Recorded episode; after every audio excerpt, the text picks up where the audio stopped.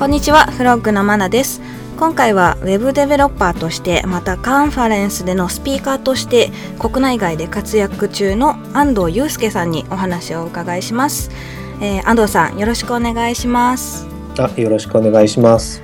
えーではまず自己紹介をお願いしますはい、えっと、名前は安藤祐介と言いまして、えーまあ、名前基本的にオンラインでも出してやっています。はい。で、ツイ,、まあ、ツイッターとか GitHub が、まあ、Y っていうのと、あと Y 安藤 D っていうの、まあ、2つあって、はい、まあ、サービスによって違うんですけども、まあ、そんな感じで、えーまあ、主に PHP のエンジニアとして知られています。はい、なんか PHP に関する書籍も多く執筆されてますよねそうですね。まあ、うん結構本、まあ、1、2年に1冊ぐらい書くんですけど、うんうんうんまあ、PHP の本だったりとか、一番最近はシェフっていうあのクラウド関係でよく使われるソフトウェアの話だったりとか、まあ、あのネタがあれば何でもやるって感じですね。もう PHP に関しては任せろという感じですかねまあなんか面白そうなもんだったら何でも。なんか普及活動もよくされてますよね。PHP 祭りでしたっけ？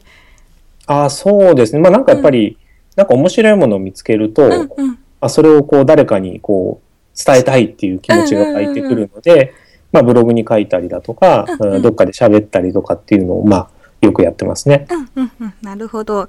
えーで、アメリカの会社でも働いていたということを聞いているんですが、結構長い間、さえっ、と、アメリカの方でも働いてたんですかね？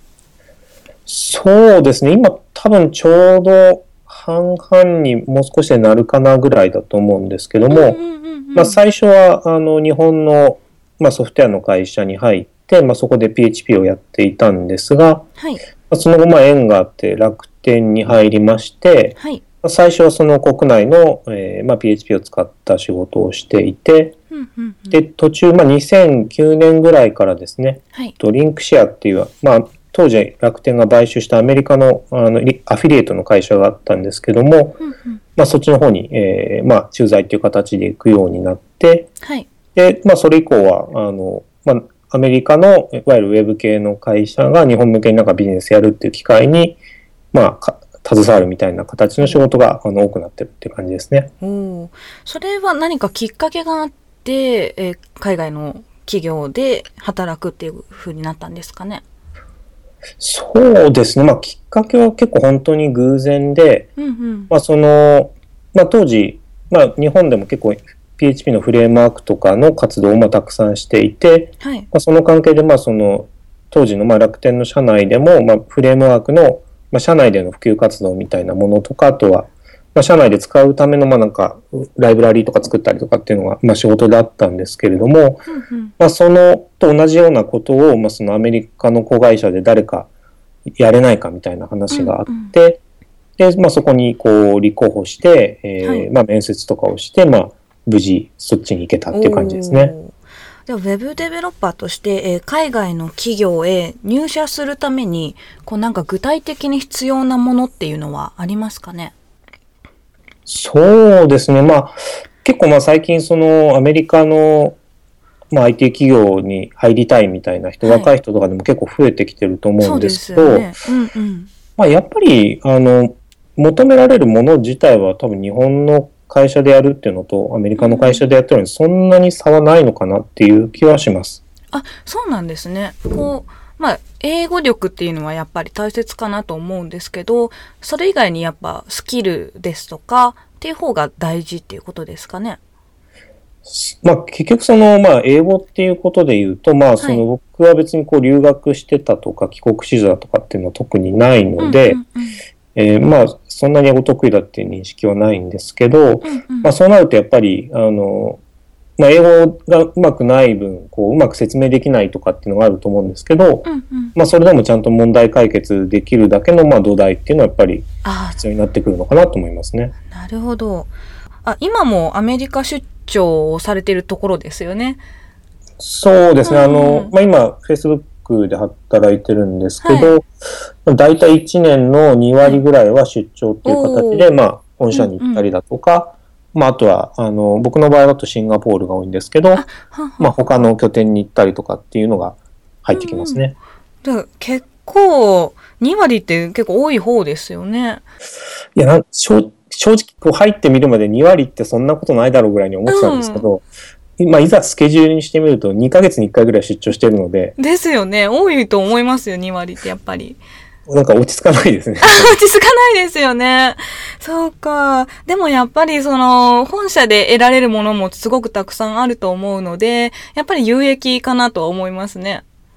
そうですね。まあ、やっぱり、あの、来てみないとわかんないことって、その、うんまあ、生活面でもそうですし、やっぱり仕事のことでも、まあ、最近そのやっぱりリモートワークとかって結構増えているので、はい。それこそ、まあ、スカイプ使ったりとか、うんなんかスラック使ったりとか、まあ、いろんなツールを使ってこうリモートで仕事するのって、まあ、増えてきてはいるんですけど、はい。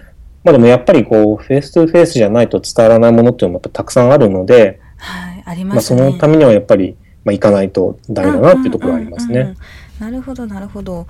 じゃあちょっと先ほど英語についても触れられたんですけれども、えー、アメリカの会社だとか、海外の会社とやり取りするのは基本的に英語になりますよね。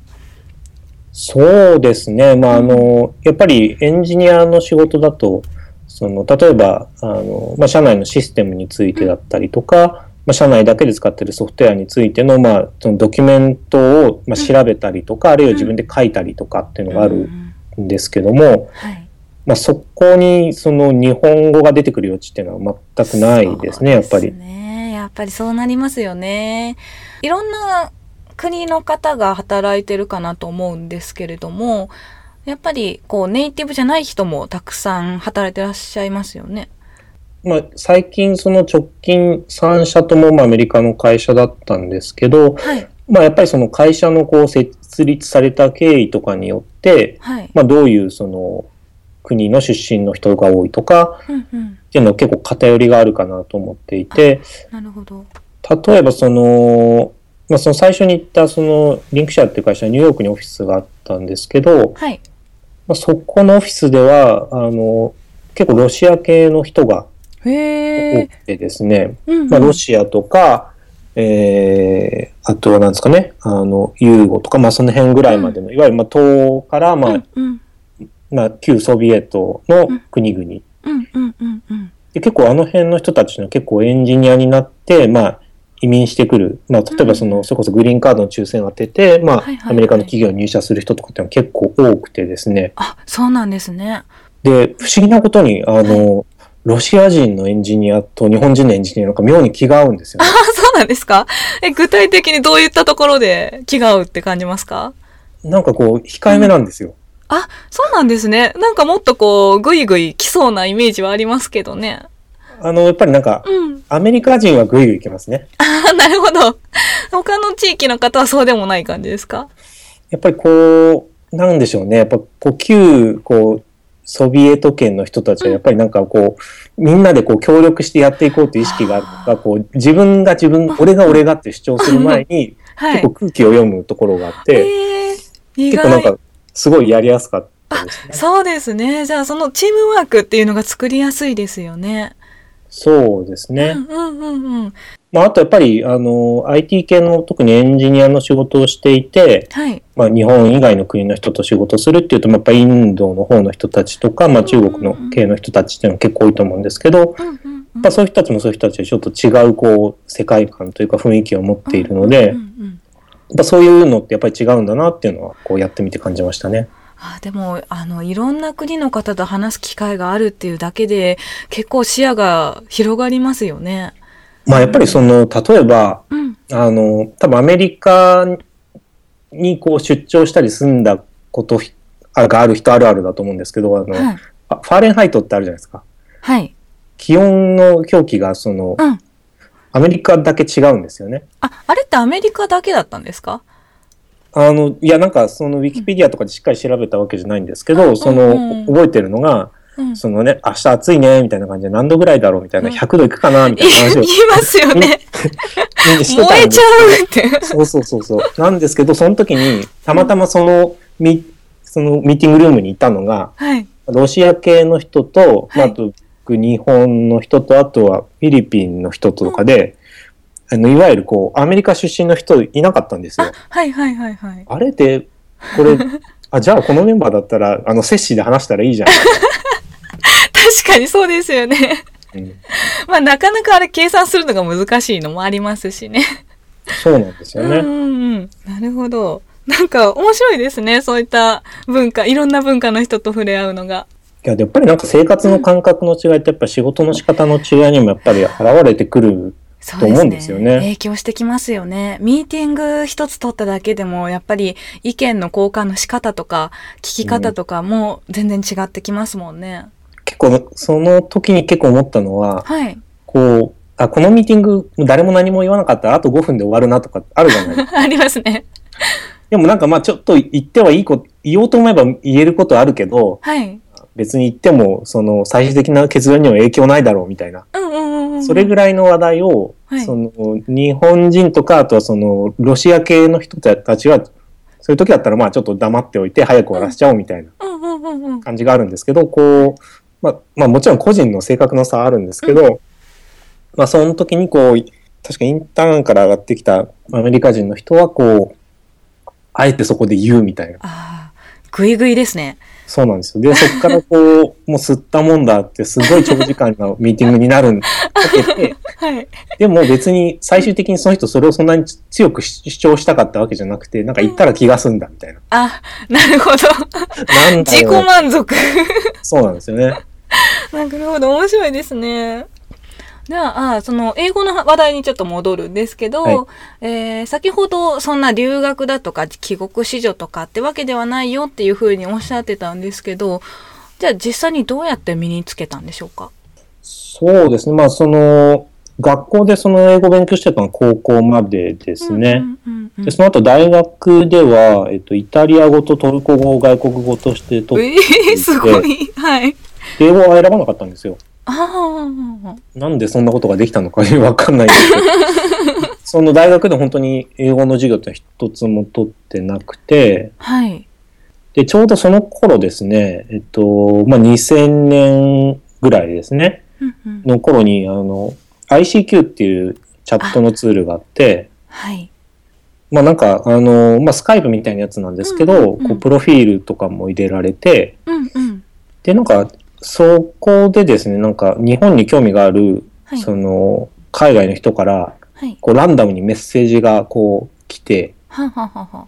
で、そういう人たちの相手するっていうので、あの、英語を使ってましたね。その相手するのに英語を使ってたと今さらっと言われましたけど、土台がそんなない状態ですよね。いや、だから、あのーなんかけん、まあ、その時はね、Google 翻訳なかったですけど、だからそれこそなんか辞書とか引いた気がします、引いてやってたんです辞書置いてました。ええー、すごいですね。それでもまあ、やりとりをしようと思ったわけですよね。思い返してみると、はいその頃最初はどっちかっていうとイタリア語でやってましたね、チャット確か。そうなんですね。あ、じゃあイタリア語は結構問題なく、こう。いやでも、そそうなんですけど、その、で、まあ、そのイタリア人の友達と結構チャットをしていて、はい。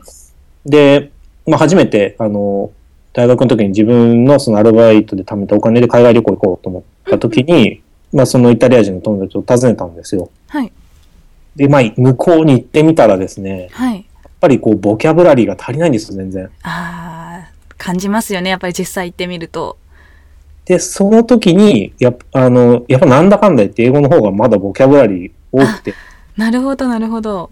その、なん、の川を、なんて言うみたいな、その川の話題だったんですよ。はい車乗ってて。はい。で、多分その川っていう単語、イタリア語で、あの、フィウメって言うんですけど、確か。はははは。そその単語を、まあ、パッと思い出せなかったか、そもそも知らなかったかわかんないですけど、こう出てこなくて、うんうん。で、こう水が動いててとか、なんかそういう話をしてて、はい。ああ、それって、こう、英語で言ったらリバーじゃないみたいな話をして、うんうんうん。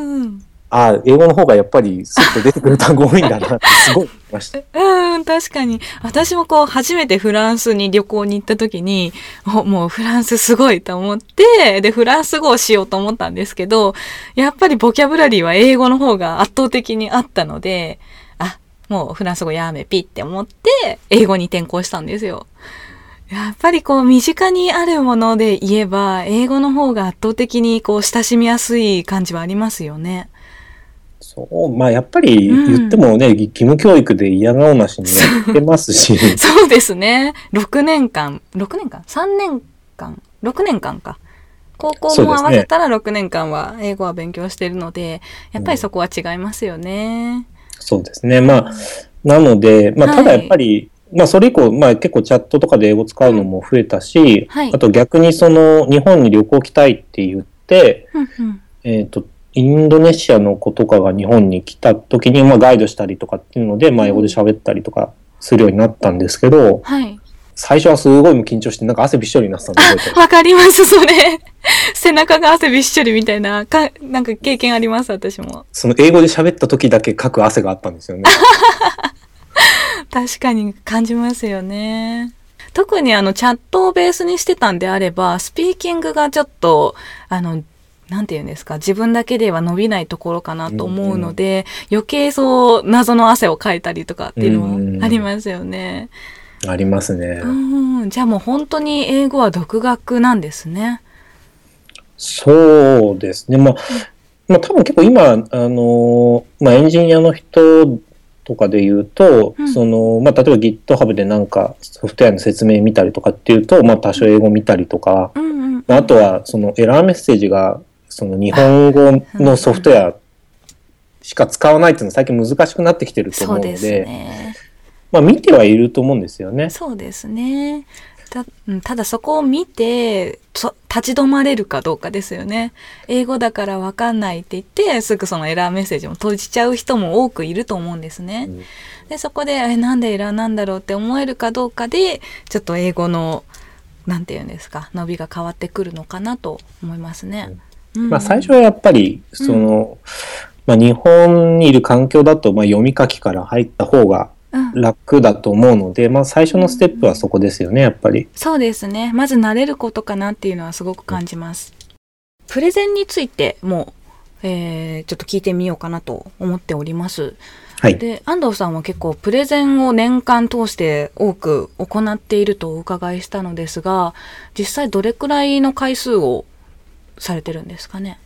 そうですね。年によってばらつきがあるんですよね。うん。うん、その特にその、まあ、前の会社はそのエンジンアンドっていうクラウドの会社にいて、その時はまあいわゆるその、まあ、エヴァンジェリストじゃないんですけど、まあ、正確にはセールスとマーケティングを両方やってるっていう形だったんですけど、はい、まあ、外に出て喋るっていうのも仕事の一部っていう形でやっていたので、はい、確か一番多い時で年間確か30回だか40回やったと思います、ね、すごいです。覚えてますか全部？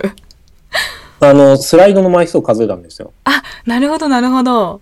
それで。ドロップボックスにこうスライド入れとくフォルダーがあって、で、1年が終わったら1年分またまとめてフォルダ切って移すっていうのをこうやってたんですけど、その中身の数を数えたらそれぐらいでした。えー、一つ一つやっぱスライドを見たら思い出せますか？この時こんなだったなとか。プレゼンをうまくやるためのコツっていうのとも絡んでくると思うんですけど、はい、なんかやっぱりこう自分なりのこう流れというか、うんうん、こうこの流れでやるとスムーズとか、うん、この内容は必ず入れた方がいいとかっていうの結構出てくるので、はい、まあある程度こう回数多くても共通してる部分っていうのは結構多いですね。なるほど。流れ自体はじゃあそんなに変わらないんですかね。お笑い芸人みたいなもんですよね。こう、最初こう、どうもーつって手叩いて入ってきて、はいはい、はい、世間話して、はい、問題をやって、こう、ありがとうございましたで終わるみたいな。落ち着けて。はいはいはいはい。じゃあ、それも、やっぱ慣れっていう部分が多いかなと思うんですけど、はい、最初からうまくできましたか？一番最初に人前でこう喋ったのって、はい、その自分の経験だと、あの、教員免許を取ってて、はい、まあ今も教員免許持ってるんですけど、そうなんですね。まあその教育実習ですね、まず。そこでやっぱり、あの、中学生相手に、うん、あの、まあ全クラスに同じ授業をやるわけじゃないですか。そうですね。まあそうするとやっぱり1回目より2回目の方が絶対よくできるし、2回目より3回目の方がもっとよくできるし、3回目より4回目の方が多分もっとよくできるっていうふうになるので、そういう繰り返しっていうのはすごい大事かなと思います。なるほど。じゃあ今でもプレゼンをする前に何度も練習したりするとタイプですか？そうですね。あの、特別練習っていうのはあんまりしないんですけど、うんうん、まあでも、あのー、まあ過去に話した流れを使ったりだとか、うんうん、まあ、あとはそうですね、あの、いわゆるライ LT、ライトニングトークとか制限時間が短いときは、はい。あの、たストップウォッチで時間を計って練習したりしますね。そうかそうか時間との戦いになりますもんね。そうですねう。んうん。なるほど。じゃあ、ああの、年間たくさんこうプレゼンをされてるとおっしゃっていましたが、英語でもプレゼンをされてるんですかね？英語はそうですね、まあ、年に多い時でも2回ぐらいですかね。そう、でもされてるんですね。まああのうんまあ、海外のそのいわゆるエンジニア、あのプログラミングのカンファレンスとかにも、はい。そん確か2000、これも9年か10年ぐらいからだと結構行くようにあ、はいはいはい、は。ないってですね、うんうん。まあ、最初は参加者として、はい。まあ、当然行ってるんですけど、はい。まあ、だんだん慣れてきたら、はいあの最後飛び入りのなんか LT だけちょっとやったりだとか、あなるほど。初めて最初に普通の講演を応募した時はもうはい。今年はやるぞって決めて、はい。あの CFP ってコールフォーペーパーっていうなんかその講演の募集があるんですけど、はい。まあ、そこに応募して、はい。いやもう通ったら行くぞみたいなおお。感じでやるっていう無事通った感じですかね。そうですね。おあの幸い通って、うんうんうんで。一回やっぱり、一回やると、はいあの、それ以降やる方も簡単になりますし、まあそうですよね。最初が結構きついですよね。そう、まあ、それ何でもそうですよね。その、まあそねに日本の、なんか、初めて行く勉強会とかも、うん行くたびに、どんなとこ行ったってドキドキしますけど、うんうんうん。まあ、何回か行けばやっぱ慣れますし、そうですね。どんな国であの今までプレゼンしてきたんですかね？日本以外で。多分最初にやったのが、えっとはいイギリスですね。はははは。それはあの、ケーク PHP っていう PHP のフレームワークのカンファレンスだったんですけど、はい。ヨーロッパでやると、割と、その、まずよ EU 圏の人たちがすごくたくさん来て、で、あとちょっとアメリカの人が来るみたいな感じなんですけど、はい。まあそこでもやっぱり、あの、必ずしも英語ネイティブじゃない人っていうのは結構多くて、半分か、下手したら半分以上はネイティブじゃいない人でしたね。うんうんうん。確かにそうなりますよね。なんで、あの、まあ、実際自分が参加者として出てても、結構はい南米出身の人とか結構英語なまってますし、ああ、そうですね。結構鉛を気にして喋らないっていう、こう喋るのに、ちょっと苦手意識を感じる日本人の方って多いと思うんですけど、うん鉛ってどこの国でもありますしね。そう、まあみんな、うん。みんななまってますよ。みんなはちょっと大げさですけど、で多分もちろん綺麗に喋ったら、うん。その方がやっぱり、その頭よく見えるというか、スマートに見えるので、すごい綺麗な発音と綺麗な文法で喋れた方が、まあ、よりよく見えるっていうのはあると思いますね。同じ英語圏でもイギリスのこう奥地の方に住んでらっしゃるおじいちゃんおばあちゃんとちょっと話したことがあるんですけど、まあ、大体わかんないですよね。何、何だったんだ今みたいな。そういうのも あるので、まあ日本人だから、なまってるからって言って、こう喋るのを苦手意識持たなくても別にいいかなと、こう思うようになりましたね。イギリスに行って特に思うようになりました。英語で喋るときに緊張するみたいな話って思ったのが、はい。その、まあ、日本語で喋るときもそうですけど、はい結局知らない人と初めて喋るのって緊張するんですよね、やっぱり。ああ、わかります、それ。相手が何を、どういう話を話すかわからないし、どういう言い方をしたら通じるのかわかんないので、こう、うん。すごいドキドキして話すじゃないですか。そうですね。で、それがもうそもそもあって、うんうん。で、それにプラスして、こう自分が不慣れな英語で喋るっていうドキドキが、こう、プラスされて、もうアップアップになってるんですけどその、そのなんか割合みたいなものが、結構その、見知らぬ人と喋る方が大変っていう気持ちがあるっていうのうんに気づくと、まあその分、こう、英語のプレッシャーは少し減った気がしますね。確かにそれはありますね。なので、あの、私もすごく昔コミュ障だったんですけど、まあ今もそんなに、そう、コミュ障なところはあると思うんですけど、ちょっと日本語でも、日本にいる時でも知らない人にちょっとずつ話しかけようっていうふうにうん意識を変えると、まあ英語でも、まあ、こう話がしやすくなったかなっていうのは自分でも感じるんですね。なのでまあ、英語だけじゃないよという感じですかね。まあ結構、その、海外に例えば住んでるとか、なんか活動してるっていう日本の人も結構増えてきてると思うんですけど、はい。やっぱりそういう中でも、例えば、その、いわゆるサービス業とか、うんうんそれこそだから、こう、レストランのウェイトレスとかウェイターとかを、はい。まあ日本でも海外でもどっちでもいいんですけど、アルバイトでやってたみたいな人とかっていうのはやっぱりこう、とっさの対応とかすっごい強いですよね。確かにそれはありますね。フォローがすごく上手にされてたり、さりげなかったりっていうのが感じますね。で、そういう能力って多分、英語とはまた別の能力なので、うんまあ、こう分けて考えた方がうんうん楽ですよね、やっぱり。確かにそれはありますね。じゃあ、そういったカンファレンスをたくさんされてきた中で、こう、いろんなつながりも、こう、得られたかなと思うんですけれども、カンファレンスを通して何か変わったこと、得たもの、何かありますか？まあ、これもやっぱり、あの、まあ、日本でやっていた時と、うんまあ海外の、まあ、イベントとかでやった時と、まあ、それぞれ、あの、似てる部分、違う部分はあるんですけど、やっぱり、はい。あの、自分が思ってることって、やっぱり思ったよりも思い込みが入っているので、いざ他の人に話してみると、うまく伝わらないっていうことがあったりとか、いや、それは違うんじゃないっていうふうに、こう、言ってもらったりすることっていうのがあって、そういう、まあそのやりとりを通じて、まあ自分が、まあ見えてなかったこととかっていうのがまあ見えてくるので、やっぱりそれっていうのはすごく大事なことかなと思います。一人でやってても気がつかないので。そうですよね。何か勉強する時でも、自分で一人で勉強するよりも、人に教えながら教えた方が、あ、勉強した方が、こう身につきやすいっていう風にも聞いたことがあるので、うんそれと同じ感じですよね。そうですね。もう本うん当、それこそパソコンの使い方一つとっても人によってやっぱり全然違いますし、確かに。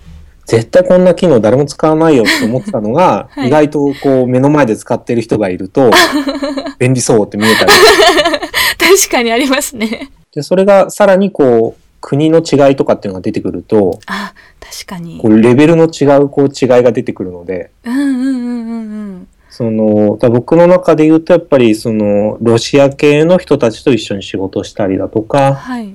あとはその、フランスの人と一緒にこう、喋ったり仕事したりっていうのはもう、カルチャーショックがものすごく大きくて、そうなんですか？はい。まあ、あとその、なんか発表した内容に対して返ってくるフィードバックとかっていうのも、うん。あの、やっぱり違う人が見ると違う反応が返ってくるので、はあはそれによってこう、次に例えば、その何かソフトウェアを公開したりとか、なんか英語の記事を公開するっていう時に、はい。あの、どういうふうにした方がいいのかなとかっていうのが気がつくようになりますね。なるほど。じゃあアウトプットの仕方もだんだん変わってきますよね、そしたら。そそうですね。まあ、あの、例えば、うん。なんか、プログラマーの人ってやっぱりソフトウェアを作って、それをはい例えばその GitHub に公開したりとかっていうのをよくすると思うんですけど、はい。やっぱり一回、その、海外の人からなんかメールが来たりだとか、なんはいかその、プルリクエストが来たりとかっていうのはいが始まってくると、はい。その、いわゆるなんかリードミーとかはい。コメントとかをはい。日本語でつけた方がめんどくさいなって思うようになりました、僕の場合は。それはありますね。見る人の数がやっぱり英語圏の方の方が圧倒的に多いので、そういった面も考えなきゃいけなくなりますもんね。そう、まあ、いけなくなるというか、そっちの方が楽なんですよね。なんか、遠い、うんうんその、結局見ている人自体は、その、日本の人よりも海外の人の方が母数が多いので、うん。その日本ではあんまりバズらなかったものでも、あの、やっぱりこう、侮れないのが、その、いわゆるロシア圏って結構、その、エンジニアとかのうん。母数が結構いるので、あ、そうなんですね。そういうところから来る、その、例えば、君のソフトウェアこういう機能あるのっていう質問のメールとかダイレクトで来るやつは、うんうんうん。日本の人からメールもらうのって、に年間でも本当5、6通だとか思うんですけど、うんうんうん。南米、インド、ロシア圏あたりは、はい。本当に多い時だと毎日のように来ますからね。そうなんですか。うん、それに一つ一つ対応しているわけですよね。まあ、あの、気が向く範囲で、なるほど。全部は対応しきれないよと。